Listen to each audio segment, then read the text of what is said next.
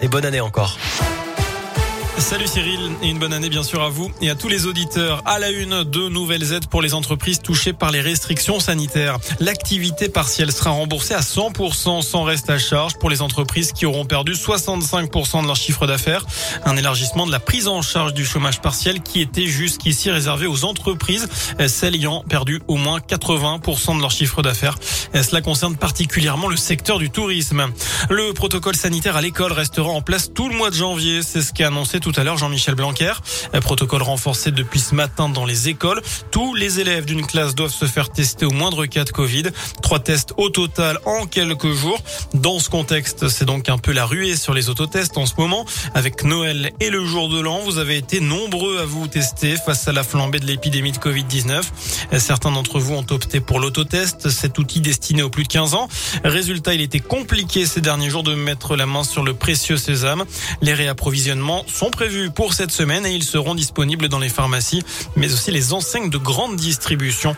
Une décision qui passe mal chez les pharmaciens. Bruno Bifano exerce à Saint-Etienne. On est déçu que ce soit passé en grande, en grande distribution quand même, même si je, reconnais tout à fait que c'est pas un produit euh, très difficile à utiliser, mais bon, je pense qu'il doit être utilisé surtout dans des bonnes conditions, c'est-à-dire pour le bon usage, c'est-à-dire pas, pas l'utiliser quand on a des symptômes, parce que c'est vraiment ridicule, ça risque de, de vraiment fausser pas mal de choses, et c'est vrai que ça aurait été bien que ça reste dans le circuit pharmaceutique. Voilà, je pense qu'avec les efforts qu'on a fait euh, pour la vaccination, pour les tests, on aurait pu nous laisser ça, euh, déjà pas simplement pour l'aspect euh, commercial, j'allais dire, mais surtout pour l'aspect conseil. Et on rappelle que les autotests sont destinés aux personnes de plus de 15 ans asymptomatiques. Et puis la ministre déléguée chargée de l'égalité entre les femmes et les hommes va poursuivre ses fonctions à distance pendant plusieurs jours.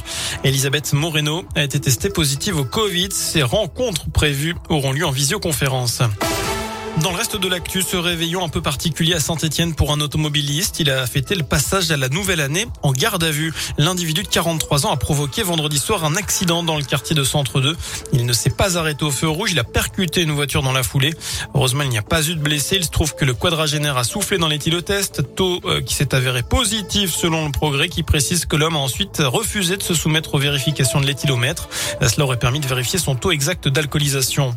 On passe au sport et la SS connaît connaîtra bientôt son adversaire en huitième de finale de la Coupe de France.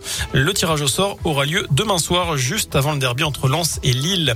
Enfin, c'est un métier à risque. Un caméraman de Canal Plus souffre d'une fracture d'une jambe.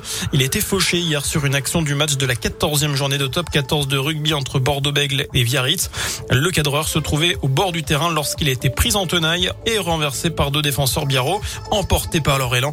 Il devrait être immobilisé pendant six semaines. Merci Seb.